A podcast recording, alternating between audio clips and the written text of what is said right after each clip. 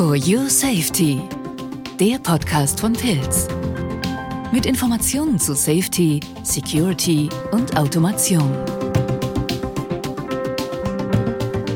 Herzlich willkommen zu einer neuen Folge unserer Pilz-Podcast-Serie Industrie 4.0. Ich bin Judith Kneiding und an meiner Seite heute steht wieder Christian Henkel. Hallo Christian, wie geht's dir? Hallo Judith, äh, schön wieder hier zu sein. Freut mich, mir geht's gut, danke. Christian, bevor wir einsteigen ins Thema, was macht deine Doktorarbeit? Ja, also seit wir das letzte Mal gesprochen haben, bin ich äh, über einige Hürden gesprungen. Ich habe einige Probleme gelöst. Ich hatte so ein maschinelles Lernmodell, was einfach nicht lernen wollte. Inzwischen ähm, lernt es dann doch einige Dinge. Aber ich denke mal, genau darüber sprechen wir dann heute. Genau, du nimmst das Thema vorweg. Wir sprechen heute über KI, also sprich künstliche Intelligenz. Von Seiten der Professorin habe ich gehört, dass KI schon ein richtiges Passwort sein soll und in diesen Kreisen übersetzt wird mit ähm, künftige Informatik. Christian, wie ist deine Einschätzung? Ist es wirklich ein Passwort KI? Ich befürchte leider ist es doch ja schon ein ziemliches Passwort. Also ich so gerade als technisch eher versierter Mensch finde es immer ein bisschen schwierig. Also sobald dieses, dieser Begriff KI irgendwo auftaucht, merkt man ein Stück weit, dass derjenige, der den benutzt, da nicht so richtig tiefer in die Tiefe reingehen will, weil das halt wirklich ein großer ähm, Überbegriff ist für viele Technologien. Und wenn Leute halt, sage ich mal, die Leute, die KI machen, die sagen nicht KI, weil die nennen dann die konkrete Technologie, die sie nutzen. Und mhm der Begriff KI wird dann oft eher nur benutzt, wenn ich halt, sage ich mal, Werbung dafür mache oder Geld dafür einwerben möchte oder ähnliches. Deswegen bin ich da so ein bisschen kritisch. Das heißt natürlich nicht, dass es irgendwie alles ähm, Quatsch ist, aber ja, ich denke mal, heute ist eine gute Gelegenheit, sich ein paar konkrete Technologien anzugucken, die dann alle theoretisch unter diesen Überbegriff, über diesen ähm, Umbrella-Term KI passen würden. Mhm. Wir haben uns für heute dann überlegt, vier Technologien näher vorzustellen. Als erstes diese Planungsalgorithmen, die du uns schon vorgestellt hast im ersten Podcast, die du für die Logistik nutzt. Als zweite Technologie First Order Logic. Davon habe ich überhaupt noch nichts gehört. Dann das dritte Thema Machine Learning. Und zum Schluss werden wir nochmal die neuronalen Netze besprechen. Starten wir mit dem Thema Planungsalgorithmen, wie funktionieren die? Christian. Genau, also ich hatte das ja so ein bisschen angeschnitten im letzten Podcast, dass ich sowas mache, aber ich denke, wir können uns jetzt nochmal von Grund auf angucken, wie sowas funktionieren würde. Also das ist auf jeden Fall eine Kerndisziplin, die man auf jeden Fall unter KI zählen würde, die Planung. Ähm, und, und so eine Planung, die hat immer ein Stück weit eine Domäne, also die hat im Prinzip eine so ein Planungsproblem hat eine, eine, wenn man so will, eine Repräsentation der Welt, in der sie funktioniert. Und sie hat immer einen Ausgangszustand und einen Zielzustand. Und der, die Frage ist immer, wie komme ich von dem Ausgangszustand zu dem Zielzustand? Ein relativ einfaches Beispiel wäre zum Beispiel mein Navi im Auto. Mein Navi im Auto, da ist diese Domäne, also die Repräsentation der Welt, ist ein Graph, also ein, ähm, eine Karte am Ende des Tages. Ja, ich habe Kanten, das sind Kreuz, äh, Kanten, das sind die Straßen von meiner Welt und äh, Knoten, das sind ähm, dann entsprechend die Kreuzungen. Und aus diesen Kanten und ähm, Knoten wird dann üblicherweise, sagt man dann dazu, dazu sagt man dann eben Graph, das ist dann die Domäne. Und äh, der Startzustand ist logischerweise mein Haus oder wo auch immer ich gerade bin mit meinem Auto und der Zielzustand ist das Ziel, das ich in mein äh, Navi eingegeben habe. Und die Aufgabe von dem Planer ist jetzt eben einen Pfad zu finden von dem einen Zustand zu dem anderen Zustand. Unterwegs kann man dann noch Kosten, äh, sich über Kosten Gedanken machen. Man sagt dazu ganz allgemein immer Kosten. Üblicherweise ist es zum Beispiel die Fahrtzeit, die ich brauche. Und da kann ich eben zu jeder Kante, wie gesagt, das sind hier Straßen, ähm, irgendwie eine Zahl äh, zuordnen, wie lange ich wahrscheinlich brauche, da lang zu fahren. Und dann suche ich logischerweise den Weg, wo die Summe aller dieser Kosten, also die Gesamtzeit, die ich brauche, möglichst klein ist. Oder ich kann optimieren nach Wegstrecke, wenn ich den kürzesten Weg suche. Ja, das wäre jetzt mal eine Frage gewesen. Du setzt diese Technologie, also den Planner, in der Industrie in der Produktion ein, um die FTS, also sprich die fahrerlosen Transportsysteme, zu navigieren. Mhm. Genau, und das ist jetzt halt ein bisschen, äh, das ist jetzt halt ein bisschen komplizierter. Also so ein, ein Fahrzeug an sich benutzt genau sowas, wie wir gerade besprochen haben, wie ein Autonavi, ja. Äh, natürlich mit ein bisschen anderen Wegen und ein bisschen anderen Straßen, eventuell ein bisschen feingranularer. Aber um jetzt nochmal auf das zurückzukommen, wie ich es in meiner Promotion mache, da ist diese, diese Planungsdomäne, also das, sag ich mal, die Welt, in der geplant wird, ein bisschen komplett komplizierter. Und zwar baue ich einen, auch einen Graphen auf, aber der Graph ist in dem Fall ein Baum und ähm, ich suche sozusagen in diesem Baum auch einen Pfad, aber jede Kante in diesem Graphen bedeutet jetzt die Zuordnung von einem Fahrzeug zu einem Auftrag. Das heißt, man kann sich vorstellen, ich beginne mit einer leeren Zuordnung, dass kein Fahrzeug einen Auftrag hat. Und dann kann ich sozusagen von diesem leeren Zustand verschiedene Kanten mir überlegen, sozusagen Fahrzeug 1 kriegt Auftrag 1, Fahrzeug 2 kriegt Auftrag 1 und so weiter und so fort. Dass sozusagen jede mögliche Allokation von einem Fahrzeug zu einem Auftrag da abgebildet ist. Und dann, so ähnlich wie bei meiner Straßen, bei meiner Straßensuche, hat jetzt jeder dieser Kanten Kosten. Also wie lange würde das dauern, wenn dieses Fahrzeug diesen Auftrag machen würde? Und wenn das Fahrzeug jetzt weit weg steht, dann dauert das halt relativ lange. Dann würde ich das wahrscheinlich nett machen. Und wenn ich jetzt sozusagen den besten, die beste Zuordnung suche, dann äh, gehe ich halt her und gucke, was ist jetzt das, welches Fahrzeug steht am nächsten dran. Das würde dann bedeuten, das ordne ich dann dem Auftrag zu und von dann habe ich dann quasi einen Knoten, wo ein Fahrzeug einem Auftrag zugeordnet ist. Und von da kann ich dann schlicht und ergreifend weitergehen, kann den nächsten Auftrag zuordnen, bis am Ende alle Aufträge zugeordnet sind. Und wenn ich dann da sozusagen den wieder kostenmäßig günstigsten Pfad durch diesen Baum gefunden habe, habe ich damit gefunden die günstigste Zuordnung von Fahrzeugen zu diesen Aufträgen. So wie du das erklärst, Christian, klingt das total logisch und einfach. Aber ich denke, so einfach wird es nicht sein. Falls Sie Fragen haben noch um, oder tiefer reingehen wollen in diese Planungsalgorithmen, schicken Sie gerne eine E-Mail an Christian Henkel, also sprich c.henkel.pilz.de. Kommen wir dann schon zum zweiten Thema, First Order Logic. Was ist das genau und wie kann man das jetzt in der Produktion einsetzen? Okay, also First Order Logic ist so, ein, so, eine, so eine Methode, die ich auch auf jeden Fall zu KI zählen würde. Also das ist auch was, was mir auch immer einfällt, wenn ich an äh, KI denke. Und zwar geht es dabei darum, dass ich Regeln aufstelle, wie sozusagen meine Welt funktioniert. Eigentlich auch so ähnlich, ja, ist auch im Prinzip wieder die Domäne, wenn man so will.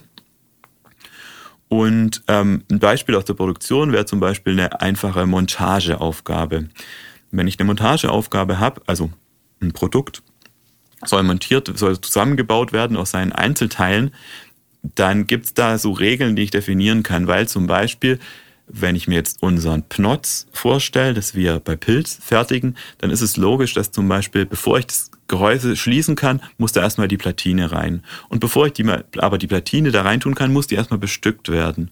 Und nachdem ich die bestückt habe, sollte die möglichst gelötet werden. Und da gibt es natürlich noch tausend verschiedene andere Schritte dazwischen. Aber das bilde ich dann ab, ähm, und das ist dann, nennt man dann in der Produktion oft Vorranggraph, also welcher Produktionsschritt hat Vorrang vor einem anderen.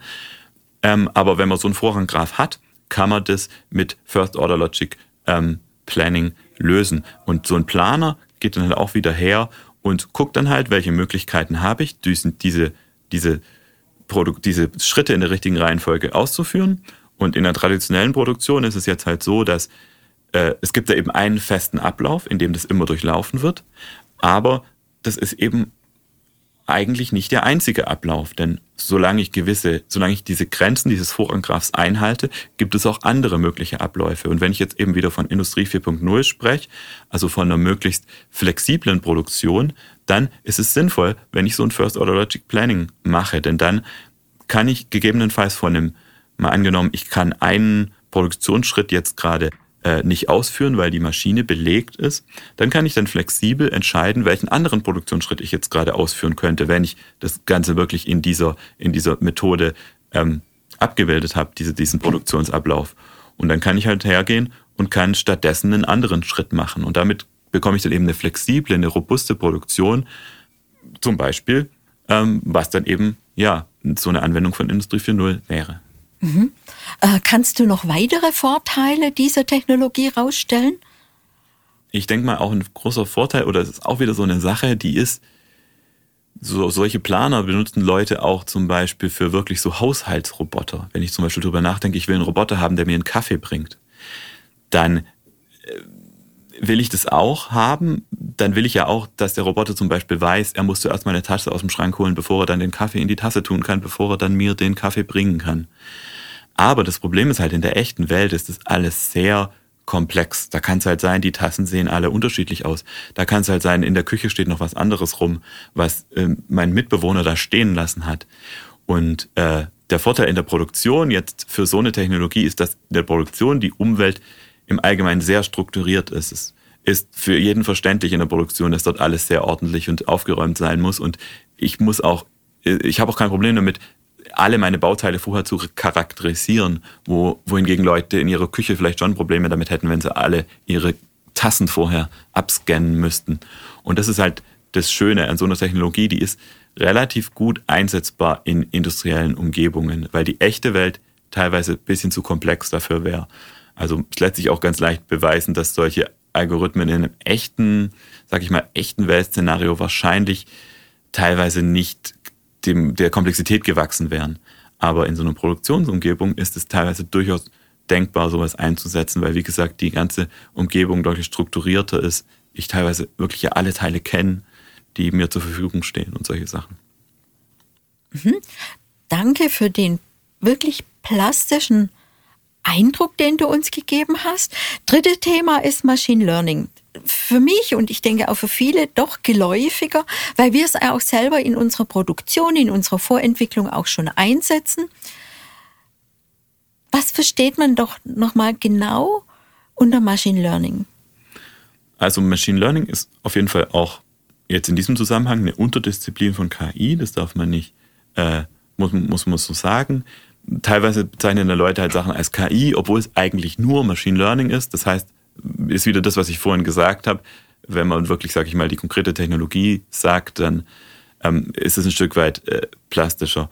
Und um jetzt, sage ich mal, Machine Learning zu beschreiben, nehmen wir mal eine ganz einfache Methode, die lineare Regression. Das ist ein Stück weit eigentlich eine Methode, die auch in der Statistik schon vorkommt. Und zwar möchte ich da mathematisch gesprochen aus einen, einen linearen Zusammenhang zwischen zwei Variablen feststellen. Also nehmen wir zum Beispiel mal bei mir auf dem Balkon, Balkon für die Nichtschwaben, ähm, pflanze ich Tomaten an und vielleicht möchte ich ja das Ganze ein bisschen optimieren, weil ich bin ja Ingenieur, ist klar. Also möchte ich einen Zusammenhang feststellen, wie das Düngen meiner Tomaten äh, einen Einfluss auf die Größe der Tomaten hat, die ich nachher rausbekomme. Und in der linearen, wenn ich jetzt da Machine Learning oder im genaueren lineare Regression anwenden möchte, würde ich Folgendes machen. Ich würde für, jede, für jeden Pflanzentopf, den ich habe, ähm, messen, wie viel ich den dünge. Also ich würde das halt aufschreiben, wie oft ich den dünge und dann würde ich nachher messen, wie groß werden meine Tomaten. Und ich würde jetzt eine, einen linearen Zusammenhang erwarten, würde bedeuten, wenn ich doppelt so viel dünge, dann muss meine Tomaten nachher doppelt so groß werden. Wird natürlich in der Realität wahrscheinlich nicht so sein, aber das ist, das ist diese grundlegende Annahme von einem linearen Regressionsmodell. Und was ich jetzt einfach machen kann, ist, ich linearer Zusammenhang würde bedeuten, man kennt das aus der Schule, ich habe nachher eine, Linie, eine Geradengleichung. Also ich habe eine Steigung und einen y-Achsenabschnitt von dieser Gleichung. Also ich brauche nachher eine Gleichung a mal x plus b. Also in irgendeiner Form muss Anzahl der Düngungen mal irgendeine Zahl ergeben, wie groß nachher die Tomate wird. Und dann nehme ich, und lineare Regression funktioniert dann so, ich nehme einfach äh, eine Gerade an mit einem gewissen A und einem gewissen B, dann rechne ich den Fehler aus, den aktuell sozusagen alle meine Datenpunkte, wie weit die jeweils sozusagen abweichen von dieser Geraden. Und dann, wenn ich diesen Fehler äh, gescheit definiere, also zum Beispiel mit einer quadratischen Gleichung, dann kann ich diese Gleichung einfach ableiten und kann dann dieser Ableitung folgen. Ableitung kennt man auch aus der Schule. Das heißt, ich bekomme über die Ableitung dann ja die Steigung dieser Funktion und dann kann ich sozusagen dieser Ableitung folgen und dadurch meine, diesen Fehler reduzieren und dann bin ich irgendwann an einem optimalen Punkt und dann bedeutet es, dass diese lineare Gleichung, also diese Gerade, die da durch die Daten äh, führt, den am besten, bestmöglichsten diese Daten, die ich tatsächlich habe, abbildet. Genau. Mein Verständnis von ML ist wirklich, es braucht Daten da dafür. Das sind alte Daten, die eingespeist werden, dass so eine Maschine lernen kann. Kann das auch mal nach hinten losgehen, dass man sagen kann, okay, sie hat falsch gelernt oder die Daten waren falsch oder falsch ausgewertet und ich habe dann Riesentomaten oder ganz winzige Tomaten?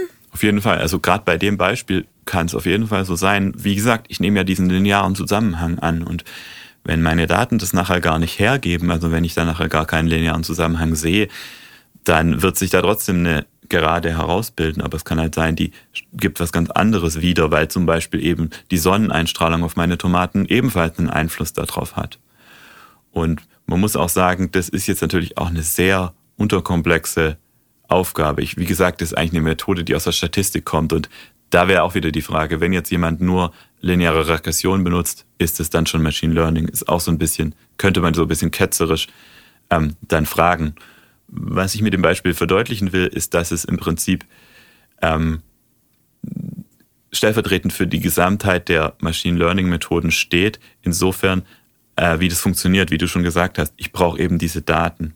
Und was dann mein Modell macht, es muss im Prinzip aus diesen Daten abstrahieren. Das ist das, was man dann als Lernen bezeichnet. Es muss etwas daraus lernen.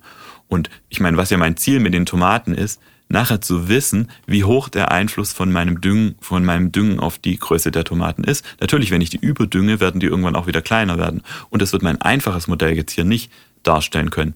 Aber wenn ich ein komplexeres Modell anwende, dann kann ich das durchaus erwarten, dass das dann sowas auch lernt. Also ich möchte im Prinzip aus den ganzen Daten eine Abstraktion, ein, ein, ein, ein Lerneffekt erzielen. Mhm. Schade, wir können aufgrund der Zeit nicht tiefer einsteigen in das Thema, aber vielleicht bietet sich eine andere Möglichkeit, weil ich selber persönlich, wie gesagt, ich bin nicht Techie.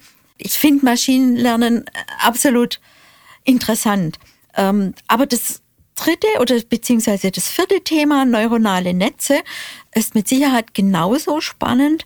Ähm, und wie setze ich das denn in der Industrie ein? Genau, also neuronale Netze wäre auch eine Technologie, die ich unter Machine Learning dann äh, fasse.